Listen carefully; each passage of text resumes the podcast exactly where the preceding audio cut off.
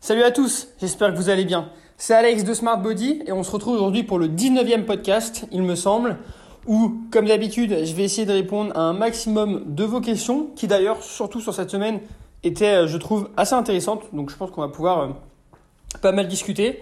Et puis, comme d'habitude, le podcast devrait durer entre 20 et 30 minutes. Je vais commencer par vous rappeler que vous avez tous les liens euh, me concernant ou concernant Smart Body dans la description avec mon lien Facebook, mon lien Instagram, le Patreon qui sert aussi à me soutenir financièrement si vous appréciez ce que je fais. N'oubliez pas que c'est pour moi le meilleur soutien en fait par rapport au temps que je passe à tourner ces podcasts, à les préparer, à les monter et à les poster. Donc voilà, si jamais vous appréciez et que vous estimez que mon podcast euh, hebdomadaire, c'est-à-dire qui sort toutes les semaines, que je sois seul ou à plusieurs, vous est utile, eh ben vous pouvez éventuellement chercher à envisager de me soutenir financièrement sur Patreon. Les dons commencent de toute façon à partir de 2 dollars, ce qui est moins de 1 euro. Donc voilà, c'est pas énorme, mais pour moi ça, m'aide déjà de ce côté-là. Éventuellement, ça va m'aider plus tard à, si je continue à acheter un micro, euh, payer les abonnements, parce que c'est aussi des fois payant de poster des podcasts sur certaines plateformes. Donc voilà, en tout cas, merci à ceux qui le font. Et puis on va pouvoir directement commencer au podcast euh, par les questions et on finira éventuellement par faire un petit euh, update sur moi. Donc voilà, alors on commence direct avec la première question, donc une question de Maëlys. Euh, sa question c'est que penses-tu du all-in de Stéphanie Buttermore? Ah, Désolé, je l'ai dit avec l'accent français, hein, j'ai pas du tout l'accent anglais. C'est compliqué, j'ai pas regardé sa vidéo. Oui, je sais, Maëlys, j'ai pas regardé sa vidéo où elle explique pourquoi elle fait ça. Euh, il me semble que, de ce que m'avait dit Maëlys rapidement, elle, fait ça, en gros, elle, se restreignait beaucoup en termes de calories, donc c'est une influenceuse, si vous ne connaissez pas, qui avait un plutôt bon physique. Bon, elle était assez mince, assez sèche, mais du coup, elle avait toujours faim. Elle a un appétit énorme, cette fille. Et en fait, je crois qu'elle s'est dit, ok, bon, YOLO, pendant un certain temps, je vais essayer de respecter ma faim et voir comment elle réagit. Sauf qu'au final, elle a pris énormément de poids. Euh, je crois qu'elle a pris 15 kg, 20 kg, ce qui fait qu'aujourd'hui, je la trouve quand même assez grasse. Euh, je comprends pas euh, l'intérêt de, faire ça, mais après j'ai pas vu sa vidéo, probablement qu'elle l'explique, donc c'est très compliqué pour moi de, euh, de me prononcer sur ça. Euh, ce que je vois juste, c'est que je la vois aujourd'hui dans un taux de masse grasse peut-être qui est pas forcément sain. Quand elle était sèche aussi, c'était pas forcément très sain non plus. là, le fait d'être très grasse, c'est pas forcément sain non plus. Il faudrait peut-être un juste milieu. Mais, mais voilà, donc c'est compliqué pour moi de donner mon avis sur ça. Euh, ouais, c'est un sujet un peu spécial. Il faudrait que je me renseigne un peu plus sur pourquoi elle le fait. Euh, Qu'est-ce qu'elle compte faire par la suite? Si jamais elle souhaite rester comme ça ou reperdre du poids, et si elle souhaite reperdre, bah, je vois pas l'intérêt en fait d'avoir fait ça pour redescendre en fait. Voilà, tout simplement. Mais bon, euh, elle fait ce qu'elle veut. Et euh, il y a sûrement un intérêt derrière. Et je vous invite d'ailleurs à aller voir ses vidéos à Stéphanie Buttermore. Euh, très intéressante, c'est une scientifique euh, qui pratique la musculation avec son compagnon, donc Jeff Nippard, si vous connaissez, pareil avec l'accent français. Euh, ils font des super vidéos tous les deux, c'est assez intéressant, notamment si vous êtes une femme, elle parle beaucoup d'hyperphagie, de perte de menstruation, des choses comme ça, donc ça peut être très intéressant. Donc je vous invite à aller voir, et probablement, bah, c'est pas probablement, c'est qu'elle a une vidéo où elle explique pourquoi elle fait son all-in euh, donc en gros, pourquoi elle mange beaucoup de calories par rapport à ce qu'elle faisait par le passé. Donc désolé, Maëlys, je ne peux pas forcément répondre à ta question. Mais euh, voilà, je voulais rapidement en parler pour inviter les gens à aller voir. Et puis euh, ça me permet de, de, penser à aller voir cette vidéo. Ensuite, autre question. Quels sont les avantages et les inconvénients d'un full body? Alors pour moi, j'adore le full body. J'adore le full body à partir du moment où on s'entraîne 3-4 fois dans la semaine, plus 3. Après, il y en a qui font du 5-6 fois. Je suis pas très fan. Euh, en réalité, oui, ça peut être du full body, mais c'est jamais réellement du full body parce qu'on va pas travailler les muscles à chaque séance. On va réussir à organiser bien son entraînement. Euh, pour moi, le, full body, ça permet d'avoir une grosse fréquence d'entraînement. Du coup, c'est cool. On peut être sur du 3 ou plus. Euh, par contre, il y a souvent les séances sont assez longues. Si vous vous entraînez que 3 fois et que vous faites des séances de 45 minutes, ça va être light. souvent, l'inconvénient du full body, c'est que c'est des séances assez longues. Un des avantages, c'est que on est sur des exercices polyarticulaires, donc on va brûler énormément de calories. Euh, d'ailleurs, on va faire quasiment que du polyarticulaire, donc c'est intéressant. Un autre inconvénient, c'est qu'on a peu d'isolation. Donc si vous avez un point faible, normalement, c'est pas ce qu'il y a de, mieux en termes de répartition, parce que normalement, on est censé être que quasiment que sur du polyarticulaire. Il faut faire aussi attention parce que ça demande au moins un jour de récupération entre vos séances. Si c'est vraiment un full body, hein, si c'est plus ou moins organisé, on peut réussir à les enchaîner, ça dépend comment ils sont organisés. Et euh, ça demande surtout pour moi une bonne organisation du volume d'entraînement. C'est-à-dire que si vous entraînez plus de 3 fois par semaine ou 3 fois par semaine en full body, vous allez devoir, pour moi, impérativement avoir une bonne organisation de vos séances. C'est-à-dire que bah, vous n'allez pas pouvoir faire du squat tous les jours euh, avec la même fourchette de répétition en lourd sans faire attention à votre RPE, etc., etc. Donc il va falloir plus ou moins jouer sur plein de facteurs. Euh, les RPE, le choix des exercices, etc. etc. Donc euh, ça demande quand même une bonne programmation, je trouve, pour avoir un full body, surtout quand on dépasse les 3 fois par semaine. Si vous en faites plus de 3, ça demande une organisation, une organisation un petit peu plus importante. Si vous en faites 3 encore, ça va, mais sinon euh, ça devient un peu plus compliqué. Donc voilà mon avis sur, sur le full body. Ensuite, question suivante. Peut-on prendre du muscle en ne chargeant pas lourd et en faisant beaucoup de répétitions? Alors je vais dire oui et non. C'est mieux que si tu ne faisais rien, bien sûr, mais c'est pas du tout optimal. On sait qu'en musculation, le plus important, ça va être le stress mécanique. Le stress mécanique, c'est tout simplement la charge que l'on va utiliser sur des séries plus ou moins assez courtes. Allez, je dirais du 6 à 12, 15 reps. Euh, donc en réalité, on sait que le plus important, surtout sur les gros exercices, ça va être de favoriser davantage la charge. Donc avec une fourchette de répétition assez courte. Ça, c'est pour moi le plus important. Donc je disais que le plus important pour moi, c'était effectivement euh, de privilégier le stress mécanique et donc des charges lourdes. Alors après, ça va dépendre. Si jamais on favorise des séries longues, etc., parce qu'on a une blessure ou des choses comme ça, alors oui, ça peut être envisageable. Mais il y a des études qui montrent qu'en fait, même sur des séries longues, euh, on pourrait prendre de la masse musculaire à partir du moment où on est vraiment proche de l'échec. En fait, ce qui est important de différencier, par rapport aux séries longues aux séries courtes, c'est que plus on est sur des séries longues, plus on devrait être proche du véritable échec musculaire pour avoir un résultat, hypertrophique intéressant, contrairement à des séries courtes. Donc, si euh, déjà les personnes, 99% des gens en salle ont du mal à être réellement à l'échec musculaire ou être proche de l'échec, euh, encore plus pour les femmes, attention, il n'y a rien de, sexiste là-dedans, c'est euh, des études qui le prouvent, et bah, euh, en étant sur des séries longues, on n'optimise rien du tout en fait. Donc idéalement, on essaie de favoriser les séries courtes, courtes entre guillemets, pour favoriser le stress mécanique, et donc avoir un stimulus hypertrophique, je dirais, intéressant. voilà, donc ça c'est quelque chose qui qui est important et c'est pour ça que souvent je programme des, charges lourdes en fait même pour les femmes. Hein. De toute façon les femmes et les hommes doivent s'entraîner de la même manière. Mais ça va dépendre des circonstances. Si par exemple vous êtes une femme et que vous avez une blessure ou même un homme hein, et que vous avez euh, une blessure et que vous ne pouvez pas vous entraîner lourd et dans ce cas-là les séries longues peuvent être intéressantes. Donc voilà. Euh, une autre question d'une de mes élèves, quel, quel type serait pour tout donner quand on est seul? Euh, C'est simple, à chaque, fois ce que, à chaque fois ce que je dis dans cette situation, c'est que euh, faites en sorte que votre série compte. Voilà, ça c'est mon seul tips à donner quand on est seul. Euh, faites en sorte que vos séries comptent. Vous avez une série, vous savez ce que vous avez fait la semaine précédente, et ben vous savez ce que vous devez faire cette semaine. C'est simple, vous devez faire mieux. Vous n'avez pas le choix, vous devez faire mieux. Et en fait, en, en vous concentrant avant votre série, en sachant ce que vous avez fait et ce que vous devez faire au minimum, et ben vous allez vous conditionner et probablement vous allez faire mieux.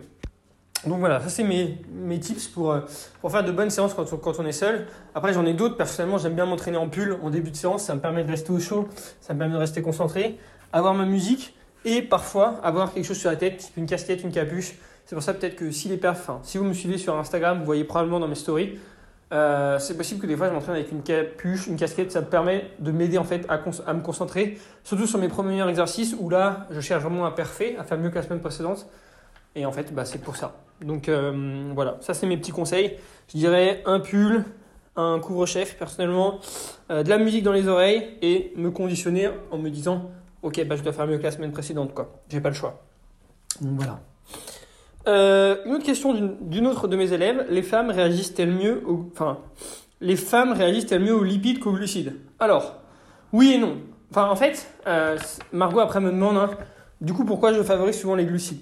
En fait, c'est simple. C'est que oui, les femmes réagissent mieux aux lipides qu'aux glucides que les hommes. Ce que je veux dire par là, c'est que comparé aux hommes, les femmes ont besoin d'un petit peu plus de lipides et vont mieux réagir à un petit peu plus de lipides. Mais ça ne veut pas dire qu'on doit forcément privilégier les lipides pour les femmes. Ça veut dire qu'elles réagissent un petit peu mieux. Mais pour moi, ça reste quand même les glucides la priorité. Les glucides vont souvent permettre d'avoir une bonne fonction thyroïdienne, d'avoir un métabolisme assez haut, d'avoir de l'énergie et donc d'être performant pendant les entraînements, etc., etc. Donc je favorise à partir du moment où on a suffisamment de lipides, souvent les glucides. Les lipides, je l'ai déjà dit, je les augmente quand la personne par exemple a du mal à manger ou pour d'autres raisons éventuellement. Les lipides peuvent être intéressants, notamment d'un point de vue hormonal. Mais, euh, mais voilà pourquoi je favorise les glucides même pour les femmes, même si ça va vraiment dépendre. Des fois, je peux augmenter les, les, lipides aussi. Ça va vraiment dépendre de la situation et là, c'est compliqué de donner une réponse. Mais oui, tu as raison, Margot. Les femmes réagissent bien aux lipides, mieux que les hommes. C'est surtout en comparaison aux hommes, en fait. C'est pour ça qu'on dit ça. Euh, ensuite, on me demande, j'ai une petite envie de sucrer souvent après le dîner, et dès que je mange un aliment, dès que je fais une bouchée, ça part en crise. Est-ce que c'est des TCA Bah, plus ou moins. Ça s'apparente un petit peu à des crises d'hyperphagie en fait. Donc euh, ça dépend, après il peut avoir plusieurs stades de troubles du comportement alimentaire, ça n'a pas l'air d'être si important que ça. Mais euh, peut-être ce qui serait intéressant dans ton cas, c'est de prévoir une collation après ton dîner, plutôt que euh, d'essayer un truc et que ça parte en cacahuète.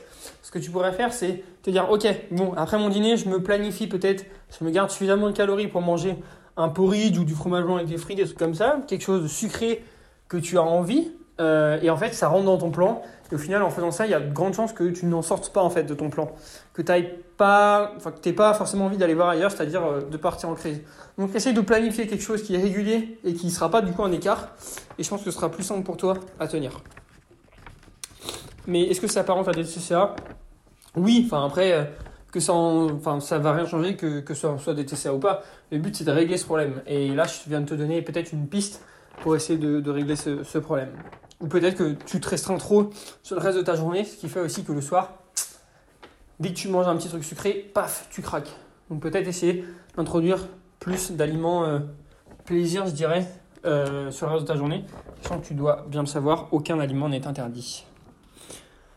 Autre question très intéressante de Laura. Euh, Laura qui me demande la whey est-elle un aliment sain? Hmm, Je sais pas. C'est une question assez complexe où on pourrait dire oui et non. Je dirais moyennement. Euh, non, pour moi, c'est pas forcément un aliment sain. C'est un aliment en process euh, qui a été industrialisé, qui a suivi plusieurs processus, souvent avec des édulcorants, des choses comme ça. Donc, euh, non, c'est pas sain. Ça, c'est sûr. après, c'est probablement plus sain que certaines choses. Il y a aussi différents types de whey. Il y a des whey de meilleure qualité que d'autres. Même chose. Il y a des whey avec moins d'ingrédients ajoutés que d'autres. Et idéalement, bah, il faudrait prendre des whey genre nature avec que de la whey en ingrédients. Après, je sais que c'est pas toujours possible parce que c'est dégueulasse. Euh, mais voilà, si la whey est de bonne qualité, très bonne qualité, je dirais, qu'elle est nature, donc il n'y ait pas d'ingrédients rajoutés, ou alors au chocolat, souvent au chocolat c'est du cacao qui est rajouté, donc ça va, c'est pas des arômes ou des choses comme ça, des édulcorants, là ça peut être intéressant. Mais sinon, effectivement, à partir du moment où c'est industriel, il rajoute des édulcorants, des conservateurs, des choses comme ça, et bon bah là du coup, euh, ça dénature un petit peu la qualité du produit.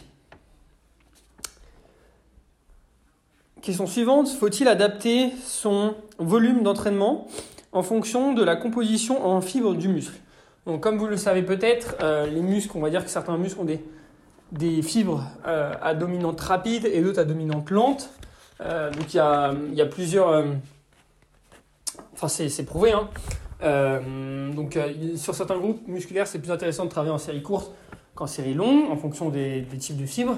Euh, est-ce que c'est important d'adapter son volume d'entraînement? Non. En fait, je pense que c'est important plutôt d'adapter ses fourchettes de répétition par rapport à ça. Et encore une fois, ouais, c'est du détail en fait. Ça, c'est vraiment du détail parce qu'on on doit progresser sur des séries courtes, je dirais, sur des séries longues. Donc, avoir un mix des deux est probablement le plus intéressant pour la plupart des groupes musculaires, tout simplement. Voilà pour ça. Donc, euh, je dirais pas que tu dois adapter ton, volume, mais plus ta fourchette de répétition par rapport au type de fibre, si vraiment tu veux le faire. Encore une fois, on appelle ça du détail, de l'optimisation. Et là, ça va vraiment chercher très loin quand même d'un point de vue planification. De mon côté, je pense pas que tu es obligé de, de, porter beaucoup d'importance à ça. Question suivante. Euh, combien d'entraînements maximum par semaine? Bah, il n'y a pas d'entraînement maximum. Tu peux en faire 5, fais-en 5. Si tu peux en faire 6, fais-en 6. Si tu peux en faire 7, fais-en 7. Si tu peux et si tu veux, bien sûr. Euh, si ton, ta récupération est bien ficelée, etc., etc. Alors je conseille très rarement d'en faire 7, quasiment voire jamais. 6 euh, peut-être maximum, je dirais. Mais voilà. Si jamais tu as le temps et l'envie d'en faire, euh, vas-y. Après, c'est une chose qui est importante. Peut-être faire 6 entraînements par semaine ou 7 entraînements va demander beaucoup de sacrifices. Sacrifices notamment en termes de temps. Est-ce que tu es prête à faire ces sacrifices pour peut-être avoir 3, 4, 5, 6, 7, 8% éventuellement de bénéfices en plus? Euh, peut-être pas. Donc euh, moi souvent ce que je conseille hein, c'est euh, trois entraînements si vous débutez. Ensuite si vous avez un niveau je dirais un peu plus que débutant, vous pouvez en faire 4 et 5. Après au-dessus ça commence à être beaucoup. Et je mets réellement très peu de personnes sur 6 entraînements. Souvent le max que je fais hein, c'est 5. je trouve qu'il n'y a pas forcément besoin d'aller au-dessus. Selon moi personnellement je suis à 4-5 aussi. Et pour la plupart des gens 4 entraînements c'est largement suffisant pour progresser. Donc euh, ça sert à rien d'en faire trop. Le plus n'est pas le mieux parce que si vous en faites trop, vos entraînements n'est pas adapté, votre récupération n'est pas adaptée, vous n'allez pas progresser et au final vous, vous aurez peut-être même moins de gains musculaires en en faisant le plus possible. Personnellement, je n'ai jamais autant évolué depuis que j'ai réduit mon nombre d'entraînements. Avant j'étais sur du 6 ou 7 sur 7 et euh, aujourd'hui j'en fais 4 à 5. J'ai plus de temps à côté, je progresse plus pendant mes entraînements. Et puis il faut aussi comprendre que la vie c'est pas que, la musculation quoi. Donc euh, voilà. Et quelle organisation est optimale? Bah, En fait, ça va vraiment dépendre de ton nombre d'entraînements et de ce que tu préfères. Si jamais tu peux t'entraîner trois fois, je te dirais full body. Si jamais tu peux t'entraîner six fois, ça peut être du upper-lower, ça peut être du push-pull legs, ça va dépendre. Donc là, il n'y a pas de meilleure organisation. Ce que je te conseille, c'est simplement d'avoir une fréquence d'au minimum 2 sur l'ensemble de tes groupes musculaires. Tu peux même aller à 3 sur certains groupes musculaires que tu souhaites développer en priorité. Euh, bien sûr, en faisant attention à bien organiser ton volume d'entraînement à ne pas faire de, des choix un petit peu débiles. Et euh, je pense que ce serait, euh, ce serait le, le, plus intéressant. Voilà pour ça. Question suivante. Comment créer un programme d'entraînement qui serait optimal? Alors là, c'est une question un peu complexe. C'est une personne qui me suit depuis longtemps qui a mis ça. C'est assez étonnant ta question. tout simplement parce que tu me demandes dans la question comment savoir quel exercice travaille quoi? Bah, il faut connaître un petit peu en anatomie ou sinon tu cherches sur internet en fait. Euh, on le sait normalement quel exercice travaille quoi. Il faut aussi connaître, comme je l'ai dit un petit peu en anatomie, bioméca, et, euh, et on comprend au fur et à mesure quel exercice va venir travailler quoi. Ça c'est simple. Ensuite, tu as plusieurs paramètres en fait. Je crois que j'en avais déjà parlé dans un podcast. Hein. On va avoir le nombre de séries par groupe musculaire. On se conseille souvent comme base 10 séries par semaine par groupe musculaire. Ça va dépendre des groupes. Il y a des groupes qui peuvent en encaisser plus, notamment les gros groupes, d'autres moins. Par exemple, je sais que mes ischios peuvent très peu en encaisser, euh, contrairement à éventuellement d'autres muscles. On peut monter jusqu'à 20-25. Je dirais 25, c'est souvent un, max, surtout pour les gros groupes musculaires, type le dos, les pecs, etc. Après, 25, c'est déjà un énorme volume. Hein. Donc euh, voilà, 20, c'est déjà pas mal. Et euh, un minimum de 10 semblerait suffisant pour progresser. 6, ça permettrait éventuellement de maintenir. Donc voilà, si par exemple vous êtes sur une phase de maintien, éventuellement vous pouvez partir sur ça. Euh, pour le nombre de répétitions, bah, il faut des séries longues et des séries courtes, donc éventuellement varier vos répétitions en fonction des groupes musculaires. Peut-être faire du 6-8, puis du 8-10, du 10-12, du 12-15, du 15-20. Donc un petit peu jouer sur tout. Varier éventuellement les angles de travail suivant les groupes musculaires. Euh, peut-être faire du développé à plat, des développés pour les rowing, euh, des tirages verticaux, des tirages horizontaux, des tirages buste penché. Euh, pour les biceps, peut-être faire des curls en prise supination, des curls en prise neutre. Pour les triceps, venir cibler la longue portion et peut-être sur un autre exercice cibler les vastes, etc. etc. Donc avoir, je dirais, un entraînement complet euh, en termes de, d'exercices qui vont venir recruter les muscles de manière totale. Et euh, pour les temps de repos, je conseille, en fait, ça va vraiment dépendre de prendre le temps de repos qui vous permet de faire des séries efficaces. Donc en réalité, pour cette question, il n'y a pas forcément de réponse. Je partirai sur du 2 euh, à 4 minutes sur du polyarticulaire. Euh, et éventuellement pour l'isolation, je dirais une 30 à 2 minutes, 2 minutes 30, suivant l'exercice. Il, faut, il peut y avoir des gros exercices d'isolation en réalité. Éventuellement, si on rajoute des techniques, ça peut rajouter des temps de repos. Mais dites-vous bien que le meilleur temps de repos, c'est le temps de repos qui vous permet de partir, de repartir sur une série avec une charge efficace. Enfin, pour faire en fait une série efficace. Si vous voulez repartir trop tôt mais que vous n'êtes pas prêt ou prête, il euh, n'y a aucun intérêt en fait à repartir. Vous allez juste faire une série inutile, de merde, avec une faible charge, où votre performance sera pas forcément optimale. Il aurait peut-être fallu mieux attendre 30 secondes de plus, et ça aurait été beaucoup plus intéressant pour vous. Donc ne, voulez, ne cherchez pas à trop rocher les temps de repos. C'est malheureusement une erreur qui est souvent faite. Moi, souvent, ce que je dis, euh, c'est souvent le cas. Hein. je baisse le volume d'entraînement aux personnes que je coach. Je leur dis, OK, aujourd'hui, tu faisais 5 séries, tu prenais des temps de repos hyper courts. Aujourd'hui, je vais te mettre à 3 séries ou 2 séries. Tu vas en faire moins, mais tu vas en faire mieux. C'est-à-dire que les personnes vont exploser leur performance parce qu'elles vont comprendre qu'on va mettre plus de temps de repos. Elles vont avoir que 2 ou 3 séries pour tout donner. C'est-à-dire qu'elles n'auront pas d'autre choix, en fait. Elles n'ont pas 5 séries pour se rattraper. Ça sert à rien. Il vaut mieux en faire 2 ou 3. Qu'elles soient hyper productives et avec une très bonne intensité et c'est probablement ça qui vous aidera à mieux réagir à l'entraînement. Sachant qu'en plus, euh, la plupart des gens font du volume inutile, vont prendre des temps de repos hyper courts, euh, enchaîner l'exercice, enfin, ça sert à rien. Euh, ils vont mettre des charges faibles, beaucoup de répétitions, alors qu'il faudrait mieux peut-être prendre un peu plus de repos et avoir des séries productives à chaque fois, comme je dis souvent. Voilà, j'espère avoir répondu à ta question, mais créer un programme optimal, c'est compliqué. Hein. Il y a pas mal de facteurs à prendre en compte. Ça va vraiment dépendre en plus des gens. Euh, quelle est la différence entre un cheat day et un kiff day, entre guillemets? Je reprends les termes de la question. Hein. Euh, quand elle dit kiff day, elle parle d'aliments non transformés sans gavage. Bon, bah, en fait, un kiff day pour toi, c'est juste un jour où tu ne traques pas tes calories. C'est ça? Euh, parce que tu manges comme d'habitude. Moi, je préconise de manger des aliments industriels, non industriels tous les jours, et sans gavage aussi, en respectant un objectif. Donc, par rapport à ça, si je comprends bien, ton kiff day, ce serait une journée euh, comme une journée classique, sauf que tu ne comptes pas tes calories. Et ben voilà, c'est simple. Il y a un cheat day, c'est souvent où on mange n'importe quoi. Un kiff day, comme tu dis, c'est tout simplement une journée où tu vas manger comme d'habitude, mais peut-être sans forcément compter, plus euh, en mode euh, kiff, ou alors pas forcément comme d'habitude, tu peux peut-être aller à l'extérieur, mais ce sera peut-être un petit peu plus calorique, mais ça partira pas en cacahuète avec des aliments très caloriques, très gras, qui sont pas forcément euh, intéressants. De plus, sur les cheat days, malheureusement, c'est souvent très riche en lipides. Or, c'est pas forcément ce qui nous intéresse. Idéalement, sur un jour où on est plus haut en calories, il faudrait être plus haut en glucides pour profiter au maximum de leurs bénéfices. Notamment d'un point de vue relance hormonale, euh, action sur la thyroïde, euh, action sur la satiété, sur la faim, etc., etc.